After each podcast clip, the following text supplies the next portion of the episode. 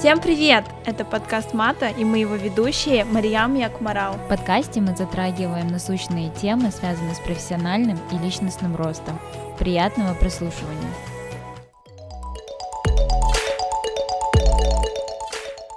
Кстати, если вы не знали, то у Мата есть страничка на Патреоне. Если наш подкаст был чем-то вам полезен, то мы будем очень рады вашей поддержке. Финансовая помощь от патронов идет на улучшение качества звука, поддержку сайта, хостинга подкаста и многое другое. Спасибо всем нашим патронам. Всем привет! Это наш э, второй эпизод э, сезона номер три. И сегодня у нас такая очень тяжелая тема, которую я очень-очень-очень давно хотела записать. На самом деле, идея записи именно этого эпизода еще пришла до того, как мы начали подкаст больше года назад. Но я очень долго готовилась к тому, чтобы спросить у моего близкого человека, готов ли он поделиться обсуждением этой темы. И вот сегодня мы к этому пришли. У нас сегодня в гостях моя очень дорогая, очень близкая подруга Катя, с которой я жила три года. Это она мне как сестра, я ее безумно люблю, безумно э, вообще ценю и дорожу. И отдельное, конечно, ей спасибо за сегодняшнее присутствие.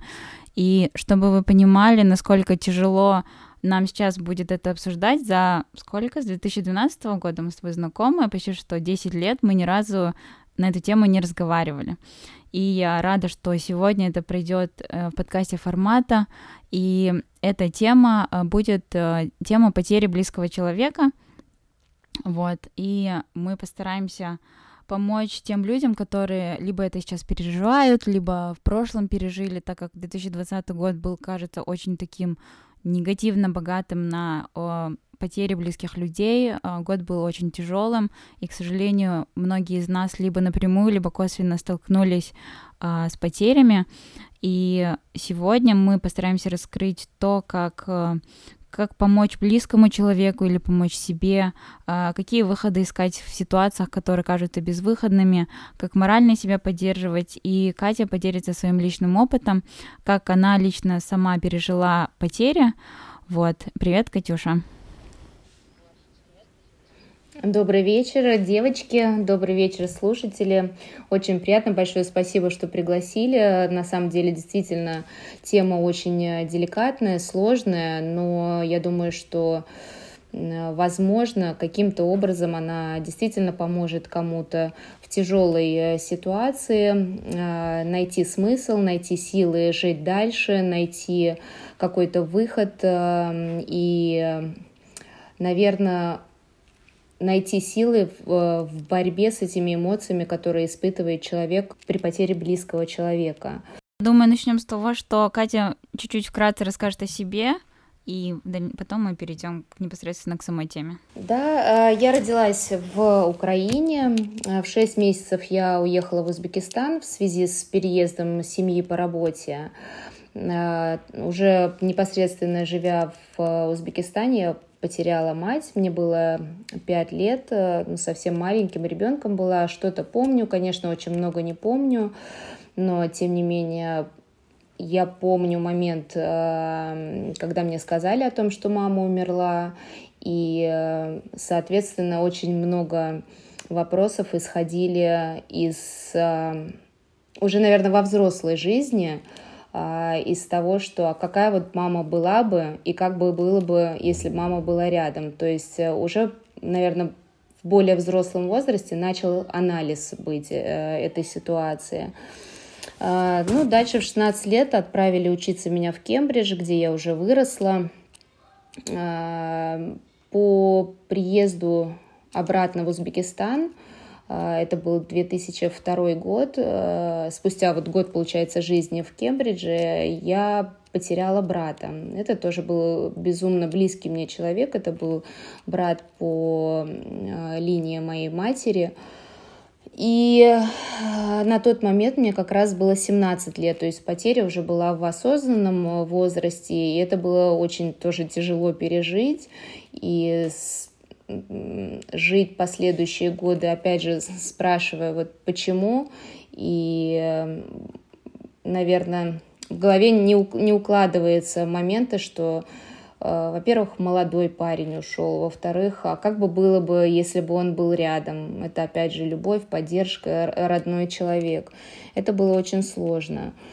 Вот. На сегодняшний день я живу в Барселоне, у меня двое прекрасных детишек, э, вот, занимаюсь своим делом, увлекаюсь разными хобби, вот, ну и с удовольствием поделюсь своим опытом э, Э, жизни и кому-то, может быть, э, помогу каким-то малейшим э, словом. Ну, я думаю, можем начать тогда с утраты в детстве. А, и я даже не представляю, насколько это, наверное, было сложно, потому что вот я сейчас себя помню, наверное, с четырех или там четырех с половиной, пяти лет. То есть я даже не представляю. Вот ты сказала то, что ты помнишь, когда тебе это рассказали. А, я думаю, это, наверное, будет такой самый важный фактор, самый важный, важный момент в твоей жизни. Как тебе это сказали и как ты себя чувствовала в пять лет? Ну, я, я расскажу, при какой ситуации это было. Я э, была, ну, соответственно, ребенком, вышла на улицу. В то время все игрались как раз э, во дворе, э, не, не так, как сейчас играются детки совершенно все по-другому. И мы играли с песочницей, и э, один из детей наверное, совсем не подумав или не осознав, сказал мне, что «А ты знаешь, где твоя мама?» а, Я говорю, ну, знаю, там уехала, потому что мне, конечно, тогда родители не сказали об этом. И он говорит, нет, э, говорит, твоя мама закопана в земле.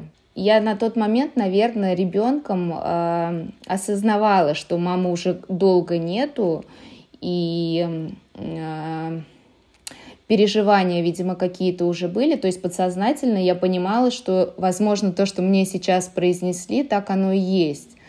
Вот. Ну, конечно, я бежала, помню, как сейчас, каждую лесенку, то есть бежала домой с криком, с плачем, со слезами, прибежала домой, и, ну, соответственно, в тот момент уже бабушка и, и отец приехал, мне начали объяснять, что действительно ну, я уже не помню, какими словами они мне объясняли это, но сказали, что мамы рядом нету. И мама ушла как бы в другой мир и так далее.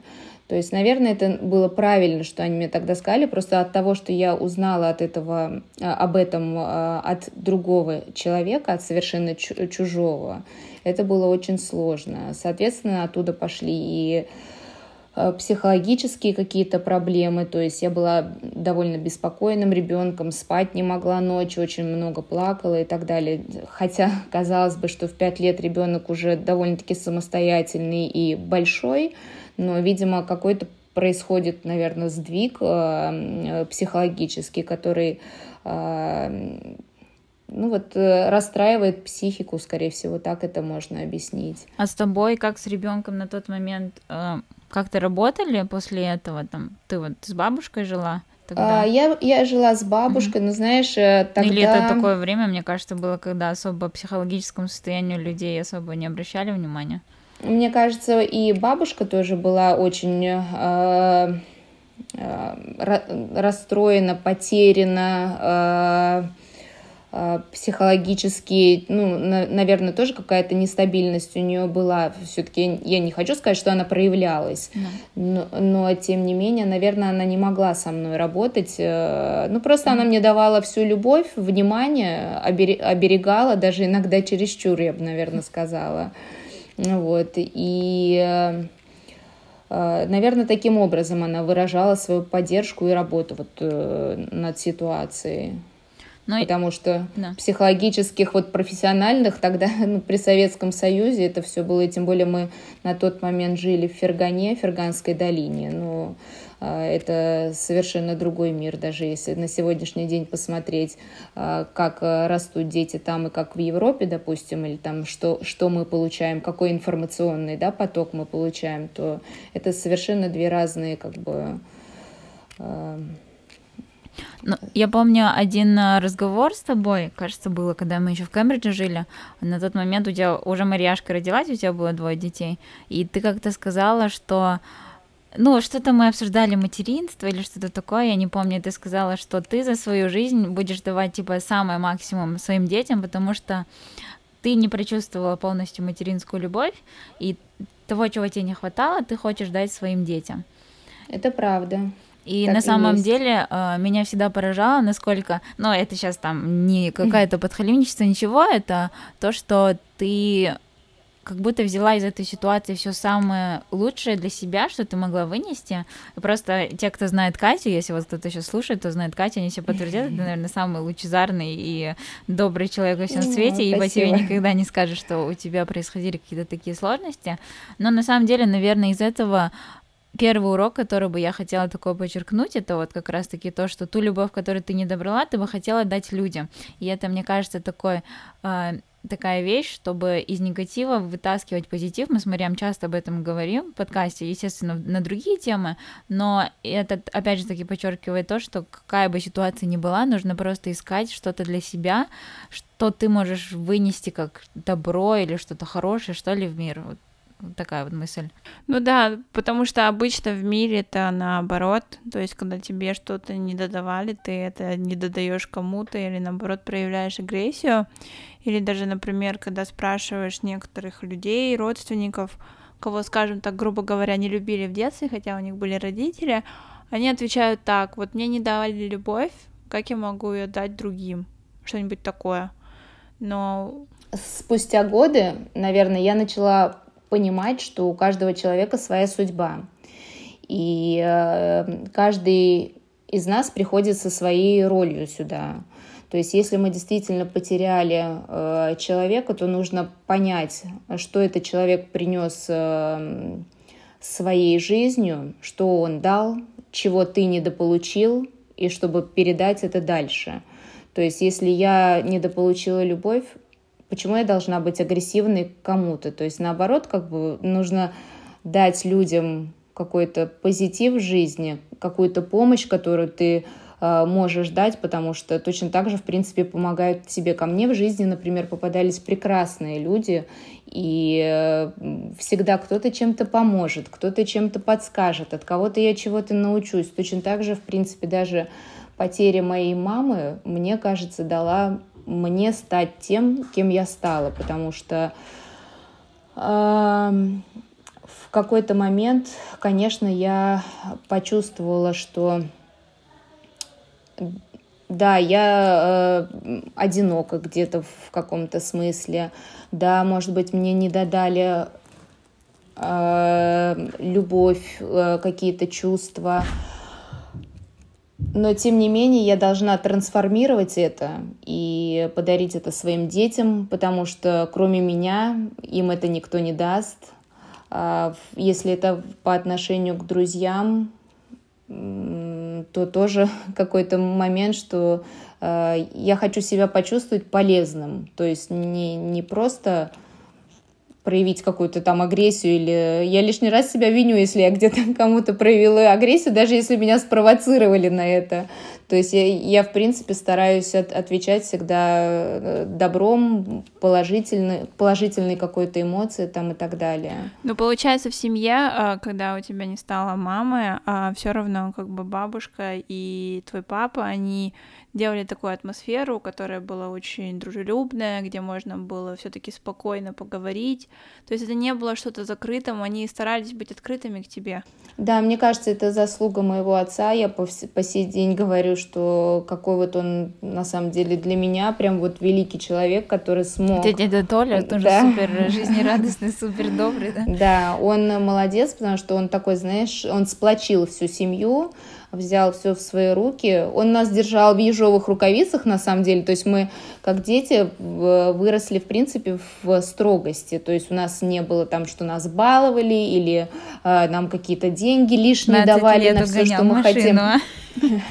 Да, до сих пор мне это папа вспоминает. Позавчера говорили по телефону, вспоминал. Ну вот, но тем не менее, вот он как-то, он нас сажал э, вечерами, обнимал вот так вот двоих там, или, да, еще Света не было, моей младшей сестренки, и говорил, что вот он нас любит, что роднее нас э, никого нету друг друга, что мы должны в любую там, в любой ситуации поддержать друг друга, что должны быть друг за друга всегда. В общем, как-то вот он был инициатором вот этой вот всей любви, сплоченности и отношений. А вот мне интересно просто в подростковом возрасте, когда девочке нужна, допустим, мама спросить какие-нибудь такие вопросы или допустим, кто-нибудь понравился из мальчиков, или, допустим, я не знаю, пришли новые первые месячные, скажем так. Кто тебе помогал в таких вопросах? А, папа женился второй раз. А, у меня, а, ну, как если говорить литературно, это, наверное, ну, как бы мачеха моя. Да. Вот, я ее называю мамой, потому что она пришла в мою жизнь, когда вот мне было там 5-6 лет. Uh-huh. И у нас прекрасные, теплые, дружеские отношения с ней. То есть я могла поговорить с ней на тему там месячных, если это так, или там на тему какую-то. Я не скажу, что мы обсуждали там мальчиков или э, любовь, чувства и так далее. То есть э, у нас, мне кажется, все равно как, какой-то момент, может быть, дистанции присутствовал. Ну, не, не момент дистанции, просто как бы может быть, где-то я была закрытая, ну и она не лезла как бы в мою душу, получается. Это было где-то, наверное, под вопросом и, и по сегодняшний день. То есть э, вот эта вот нехватка тепла и нехватка именно мамы-мамы, она есть. Но с другой стороны, я встречала и девчонок, которые э, со своими мамами никогда не могли быть близки. Поэтому у меня, конечно, всегда подсознательно оставался вопрос, а вот какая была бы моя мама и какие бы отношения у меня с ней были. В моих там мечтах или где-то, наверное, это были бы самые теплые, прекрасные отношения, где она бы поддержала, подсказала, где-то я могла бы с ней более э, детально поделиться какими-то моментами своей жизни. Но раз так как бы не получилось, я, уж, я училась сама. И вот поэтому я и говорю, что уход э, моей мамы из моей жизни, наверное, сделал меня той, кем, э, кем я на сегодняшний день являюсь, потому что мне всю жизнь приходилось находить э, какие-то входы, выходы из ситуации, то есть мне нужно было анализировать, мне нужно было быть более самостоятельной, то есть мне нужно было принимать решения быстро. Вот, ну, наверное, вот это и сформировало мой характер. Ну да, просто есть э, случай, то, что у меня есть двоюродная сестра, у нее мама умерла, когда э, она только родилась. То есть она родилась, и через несколько лет умерла ее мама. И я не знаю, насколько это объективно и адекватно говорить такую оценку, но многие родственники, они иногда говорили, вот, если бы у нее была бы мама, у нее бы жизнь немного бы лучше сложилась, потому что она вышла очень рано замуж, угу. и это было такое чувство лишь потому, что она не была настолько нужна своему отцу, угу. и у ее отца на то время это уже была, там, не знаю, вторая или третья жена, то есть он разводился. Ну, девочке есть, нужна была поддержка, скорее всего. Да, да. Родная и... душа. Да, и было такое, но вот ты говоришь сейчас а, обо всем. Но я не знаю, насколько у нее были отношения с ее мачехой, но это надо чувствовать, наверное. То, что было такое. Сейчас но... она, конечно, в браке, у нее сейчас все хорошо. Угу. Но все равно было такое ощущение, и у нее было такое ощущение, и мне кажется, это очень страшно, но, но я даже не знаю, можно ли так говорить или нет, но тебе повезло то, что у тебя очень такой а, теплый папа, потому что на самом деле есть Согласна. такие девушки, да, есть такие девушки, которые папа намного ближе, чем мама, хотя они, хотя они оба есть в семье, они не разведенные, mm-hmm. они оба живы. Да, да. Такое бывает. Встречал таких тоже. У да. меня с отцом не, не, не открытые отношения, у нас э, больше теплые, я бы сказала. То есть я не могу с ним поговорить на тему, э, там, э, куда пошел вечером мой муж и как я переживаю об этом. Вот, но, но тем не менее, как бы у нас э, открытый в том, что он знает мой распорядок дня, куда я там собираюсь лететь, э, какие у меня планы там э, вообще там в, в делах и, и, и вообще во всем. То есть как воспитываются мои дети, куда там мы пошли вечером. Ну, то есть в этом смысле да. Но тем не менее это немножко, мне кажется, по-другому, нежели когда ты с женщиной общаешься. Ну, вот анализируя, ну, mm-hmm. я даже ну, никогда в этом ключе не думала, но анализируя вашу семью сейчас, наверное, я понимаю, что все-таки если случилась такая беда в семье, что кого-то из родителей нет или какого-то важного члена, какой-то важный член семьи отсутствует, все-таки очень важно дополнять ту любовь, которую, ну, не будет хватать, потому что, да, на самом деле, я думаю, что ты такая открытая, добрая, веселая, лучезарная получилась только благодаря тому, что у вас такая душевная, теплая, ну и потом в дальнейшем стала большая семья, как бы, э, и с Мариной, и со Светой, и со всеми вместе, и да. Согласна. Ну, ты знаешь, наверное, вот здесь как раз-таки заслуга отца, потому что когда появилась Марина, во-первых, ей было, ну, это моя, получается, сводная сестра, а, а, она была на два с половиной, на три года она младше меня. И как-то вот нас быстренько вместе сплочили и тут же э,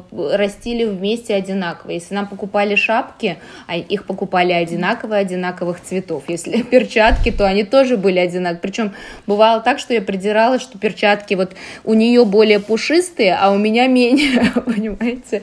Хотя то же самое, да? Да, да.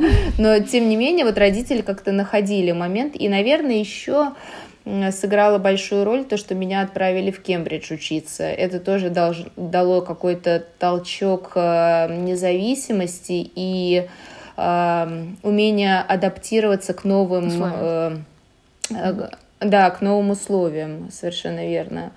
Поэтому, наверное, это вот все вместе и, и потом, опять же, поддержка. Пока я была в Кембридже первый год, я плакала крокодильными слезами. Пожалуйста, заберите меня отсюда, лучше Ташкента ничего нету. А, вот.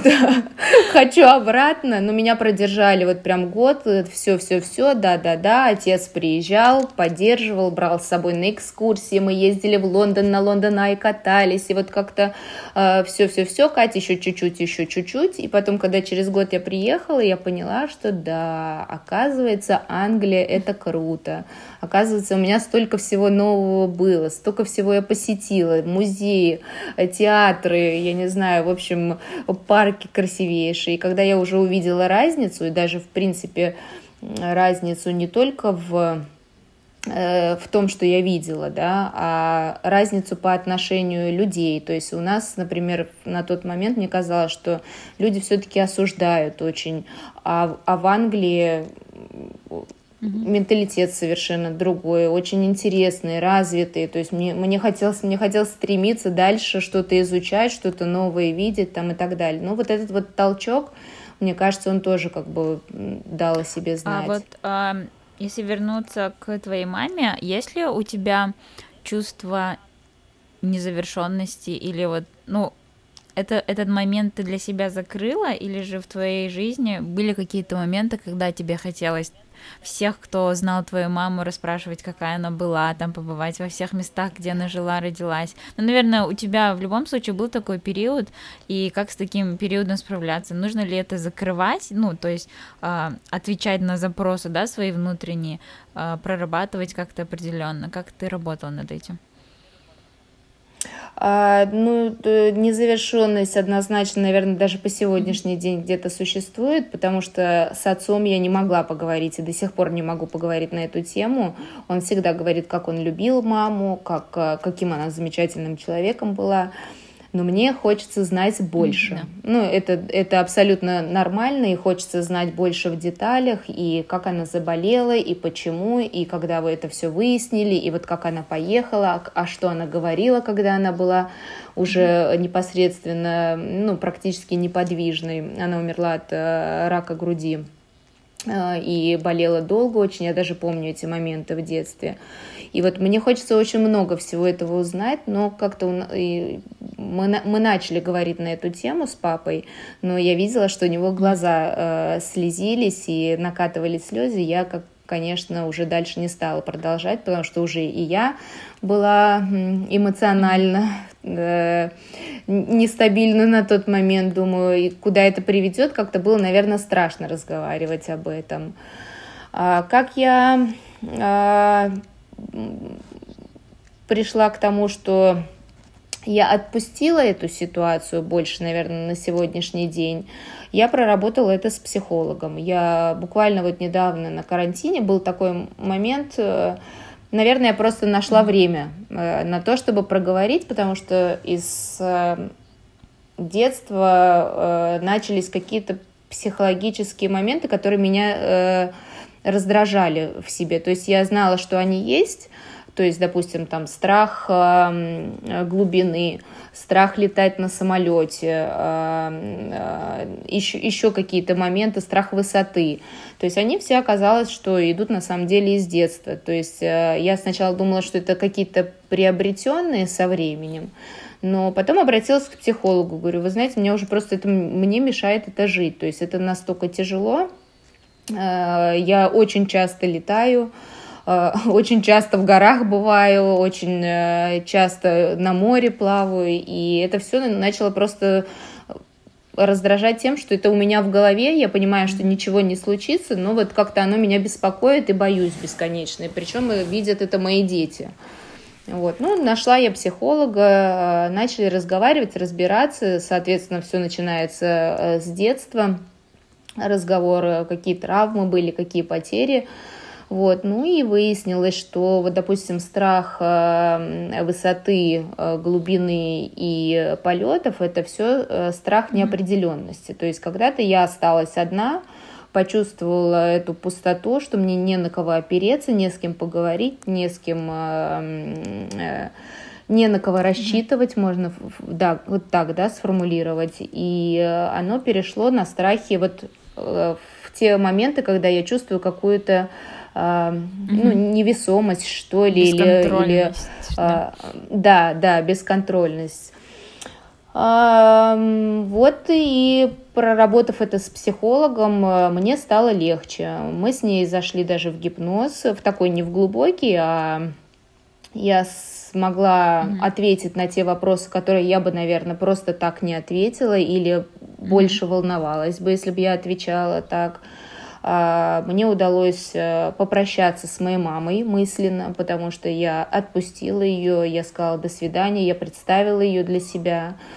Э, потому что был момент, э, ну, как при разговоре я поняла, что действительно я от себя ее никогда не отпускала, потому что я не могла с ней физически попрощаться. И вот она у меня как бы была в голове постоянно. То есть я представляла, я думала, там, как это, а как то, а как было бы, вот если бы вот так. А, вот. Ну и, наверное, это было одно из моих таких э, довольно правильных решений, которое помогло мне справиться со многими. Конечно, все страхи прям не ушли сразу, но тем не менее я головой поняла, как это все работает, то есть мне mm-hmm. разложили по, по, по полочкам, и мне стало легче. Но да, я думаю, что в любом случае при таких ситуациях нужно будет обращаться к психологу и не, обязательно, на, наверное, не короткое количество времени, это все равно будет куча и травм и болезненных моментов. Но я очень, кстати, рада, что сейчас, э, ну не то что мода, а сейчас стало нормально ходить к психологу, все об этом говорят открыто, и то есть не ну, зазорно. Ну, потому что тебе да, тебе человек а, абсолютно как бы да. научно, можно сказать, языком объясняет, как да. твой мозг работает. И тогда ты уже понимаешь, что на самом-то деле, а, ну, как бы смерть ну, смер... в моем понимании смерти не существует. То есть это какой-то определенный переход. Есть кто в это верит, есть кто в это не верит, но если какая-то есть психологическая проблемой, и ты не можешь справиться действительно э, с потерей близкого, то, наверное, это помогает, э, когда ты думаешь, что это как бы э, не конец, и есть что-то дальше, и, возможно, там будет какая-то дальше встреча, и таким образом ты хоть понимаешь, что жизнь... Жизнь продолжается. Жизнь не заканчивается, да.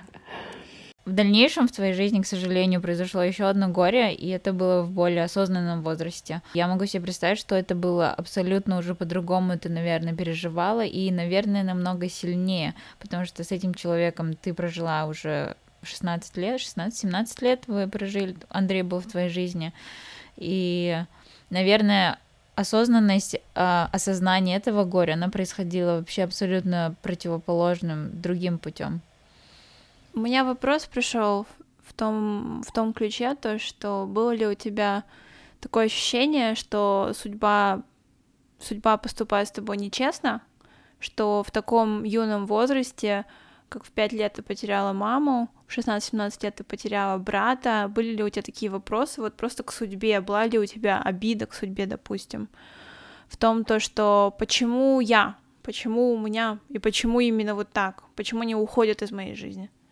А, да, однозначно был, э, было такое чувство, были такие вопросы. А, опять же, повторю, что они были больше, наверное, навеяны окружением, а, которые в один момент начали э, меня жалеть и казалось, что действительно, вот э, почему это со мной. То есть ты, когда тебе дают наводку на этот вопрос, да, ты начинаешь задумываться об этом, но с возрастом, наверное, просто не находилось ответа, и я просто не стала вот так вот это все формулировать, что вот такая я бедненькая, несчастненькая, но так случилось, это жизнь. Мы э, приходим в эту жизнь и уходим. Э, смерть это, ну, как сказать, это нормальное явление. Просто единственное, что, конечно, очень, очень сложно осознавать, э, когда ты теряешь своих близких, с, с этой болью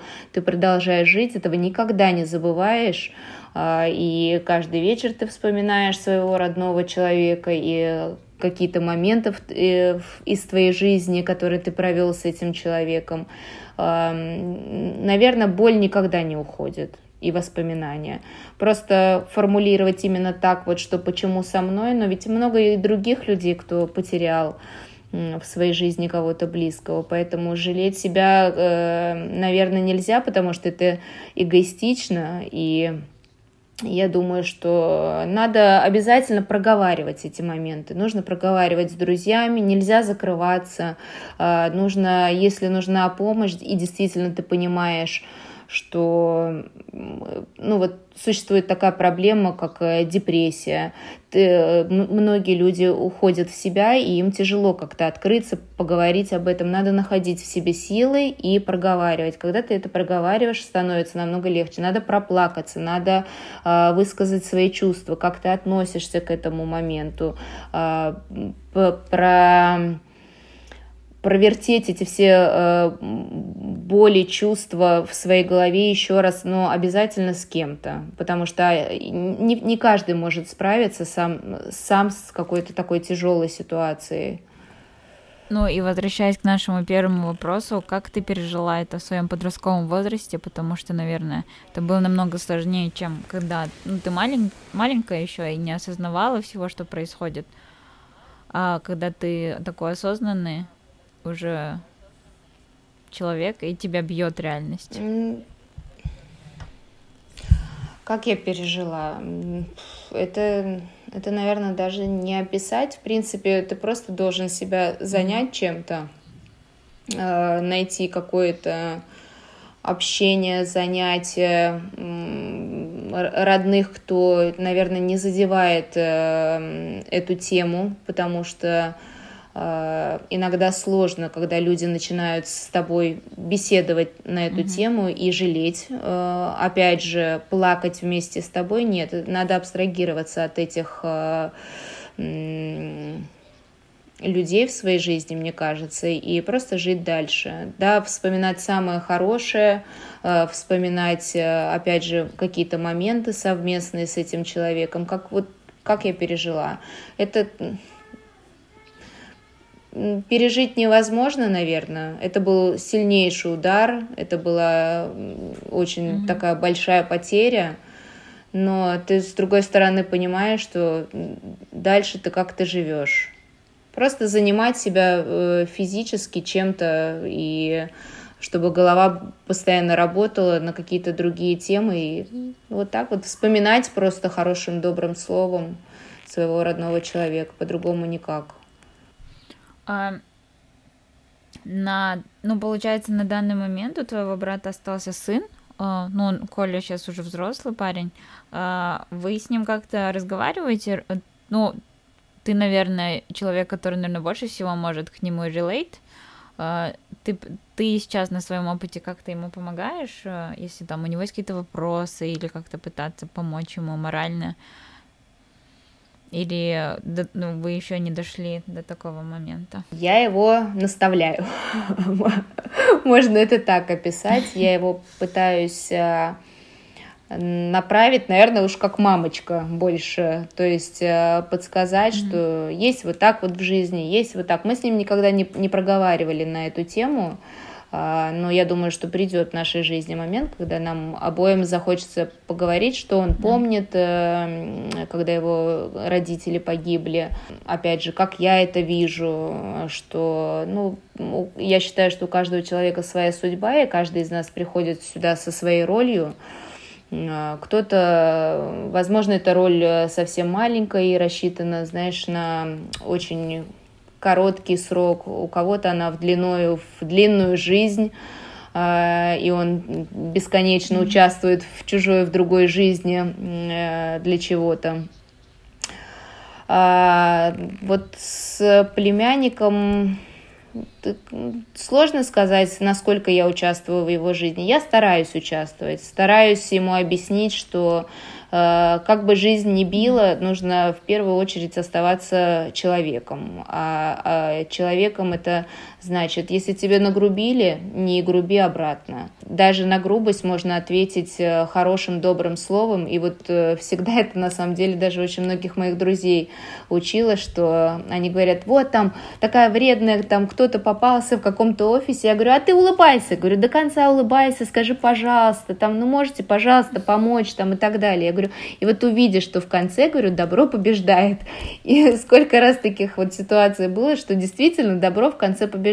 Вот просто вот каким-то элементарным э, вещам пытаюсь научить и говорить, что деньги, как бы это тоже понятно, мы все зависим финансово от, э, ну, это, это экономический фактор, да, с которым, э, к сожалению, мы все связаны, и приходится жить, и хочется путешествовать, и на все это деньги нужны, но тем не менее это не, не, не показатель и не самое основное в жизни. То есть самое основное это быть хорошим человеком, никого не навредить, не убить, там, э, не не испортить другому человеку даже элементарно настроение. Вот все мои которые наставления на сегодняшний день. У меня в детстве, когда я была маленькая, то есть я последний ребенок, то есть я самая младшая в семье, и когда моя мама опаздывала, там, не знаю, на минут 30 или час, где-нибудь задержалась, у меня был вечно страх, что моя мама умерла. Я знаю, это немножко странно, да, потому что когда в садике были утренники, я видела, что у других родители более молодые, и у меня, у меня был страх, вот мои родители умрут, как я буду жить и так далее. Слава богу, они еще живы, и с ними все хорошо. Но этот страх, и у меня, вот ты начала говорить про деньги, и он у меня даже был когда-то, не знаю, когда мне лет было 13-14, я не знаю, мама зачем так нагнетала, но она всегда говорила, вот самое главное, чтобы ты выросла, чтобы мы были рядом с тобой, и чтобы ты, когда, когда мы умрем, ты уже была независимой и ни от кого зависела. Я такая думаю, блин, мама взяла и нагнетает мне еще больше, как бы сейчас я, я и работаю, и как бы сама зарабатываю. Ну, но вот эти вот слова, это, они вот очень страшно. Ну, это очень... Мне вот если с детства у меня был такой страх, вот у меня... Да, для родителей вот у меня умрут, господи, как я буду жить. Хотя у меня вот сестра и брат есть, они намного старше меня. Ну, я не знаю даже. И когда вот э, ты начала говорить про деньги, я сразу вспомню эти моменты, как мне эта мама говорила. И в самом деле, мне кажется, то, что ты настолько поняла, то, что ты не, не обиделась на судьбу, потому что очень много людей, кто обижается на свою судьбу. Ну, даже... просто смысла в этом нету, обижаться да. на судьбу, понимаешь? Дальше что? Вот э, ты обижаешься, ты несешь в себе, как бы получается, зацикленную вот эту вот мысль, и ты дальше никуда не двигаешься. А тебе жить нужно да. как бы дальше, да. встречать новых людей, учиться чему-то новому. То есть, понимаешь, а ты, получается, зациклен в прошлом на какой-то одной, э, на каком-то одном моменте. И ты ни туда, ни сюда психологически ты просто не можешь продвинуться, потому что ты вот э, зациклился и все. То есть, э, ну, это, это просто неправильно. Мне кажется, каждый человек для себя должен понять, что жизнь продолжается, в жизни столько всего происходит, интересного, что можно и там успеть, и сям успеть, и посмотреть, и поехать, и найти для себя что-то интересное, и найти общение какое-то, то есть не, не сидеть в прошлом ни в коем случае. Ну да, мне кажется, очень многие люди просто почему-то думают, что ситуация жертвы, она удобнее, хотя на самом деле единственное, кому... Ну, опять же таки, я не исключаю того момента, что людям нужно пережить и нормально какой-то период провести в а, в горе, да, grief это горе, то да. есть как-то погоревать какой-то момент, как ты сказала, то есть но выплакать все. Это пережить и, нужно, да. Да, проговорить, но в какой-то момент все равно нужно, наверное, отпустить. И вот как раз-таки, а если подметить все твои советы, которые ты сейчас сказала, это и поговорить с близкими, и обратиться к психологу, и просто пытаться для себя решить, что жизнь продолжается, и оставить, наверное, негатив позади, и, как ты сказала, вспоминать только все самое лучшее, что было связано с этим человеком, потому что на самом деле, как бы эгоистично не звучало, наверное, уже больше никакого позитива это в твою жизнь горе не принесет, и уже, наверное, человек сам может сделать выбор, как отнестись к этой ситуации и как с этим жить дальше. Да, потому что из горя, получается, переходит, э, ну, так у нас устроен, наверное, мозг и в целом организм, что это переходит в другие проблемы. То есть э, да. человек закрывается, Здоровье, там, да. Э, возникают и проблемы со здоровьем, проблемы с социальным вообще общением, то есть э, это тоже же нагнетает. Вот мы говорили раньше, что есть люди, которые агрессивные и злые по отношению к другим. Mm-hmm. Да, я тоже таких встречала. У меня был ужасный опыт в прошлом году, когда я как раз эм, работала над открытием одного проекта в Барселоне. И вот мне как раз-таки встретилась э, одна женщина, она э, потеряла дочь э, во взрослом возрасте, э, тоже девушка э, умерла от рака, вот, но ее мать непонятно ни для кого в окружении, очень злой, циничный и неприятный человек. Причем эта злость, она неоправданная. И иногда думаешь, ну, как бы вот человек пережил такое горе, не чтобы искать в других молодых девчонках там э, как-то, э, может быть, где-то свою дочь, помочь лишний раз, там, направить, подсказать, э, как-то вот, наверное, даже опекать в каком-то смысле, да, нет, вот наоборот, делает гадости, э, у нее бесконечно там выпьет бокал вина, э, у нее начинает агрессия проявляться и так далее. Ну, э, видимо, либо человек это неправильно просто направил и зациклился на, на, на этом моменте, да, это потеря страшная, это даже, ну, представить тяжело на самом деле, но ведь вокруг и другие люди есть, и нужно понимать, что ты можешь наоборот найти позитивные какие-то нотки, позитивное общение, кто-то тебя от чего-то отвлечет, кто-то ведь тебе тоже в чем-то помогает, кто-то подскажет что-то. Вообще, мне кажется, себя надо загружать максимально чем-то новым. То есть находить какие-то mm-hmm. хобби, интересы, чтобы мозг переключался просто на самом деле. Ну и, наверное, напоследок а, если бы ты хотела сказать какие-то добрые слова тем людям, которые, может быть, на данный момент, даже если напрямую не переживают э, потерю, но как-то косвенно переживают какие-то похожие эмоции, какие-нибудь добрые такие лучезарные слова, как ты можешь?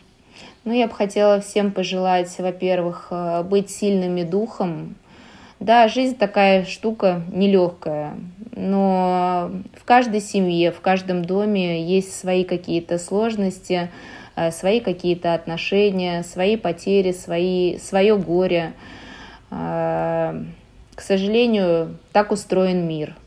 Поэтому хотелось бы всем пожелать крепкого здоровья, чтобы те, кто потерял своих близких э, когда-то или недавно в связи с э, ситуацией с ковидом, э, пускай останутся самые-самые теплые, самые лучезарные, как Акмарал ты сказала, воспоминания об этих людях. Они смотрят сверху, они все знают. И наверняка им неприятно, когда кто-то грустит или, или плачет. Надо жить дальше, развиваться, помогать другим и жить полной жизнью, потому что жизнь одна, живем мы сегодня, и получать удовольствие от от всего-всего вокруг, от того, что вы проснулись, и солнышко светит в окно, от того, что вы увидели где-то птичку, которая пьет воду из лужи, тоже посмотрели, удивились, и как это прекрасно. Поэтому всем добра, счастья, любви, и пускай 2021 год все-таки будет полегче, чем 2020. Да. Все, спасибо большое, Катенька. Спасибо, спасибо. Спасибо вам, девочки. Всем спасибо, что были с нами. На этом наш эпизод подходит к концу. Не забывайте подписываться на нас в социальных сетях и писать нам, если у вас есть вопрос, отзыв или предложение для эпизодов. До следующих выпусков.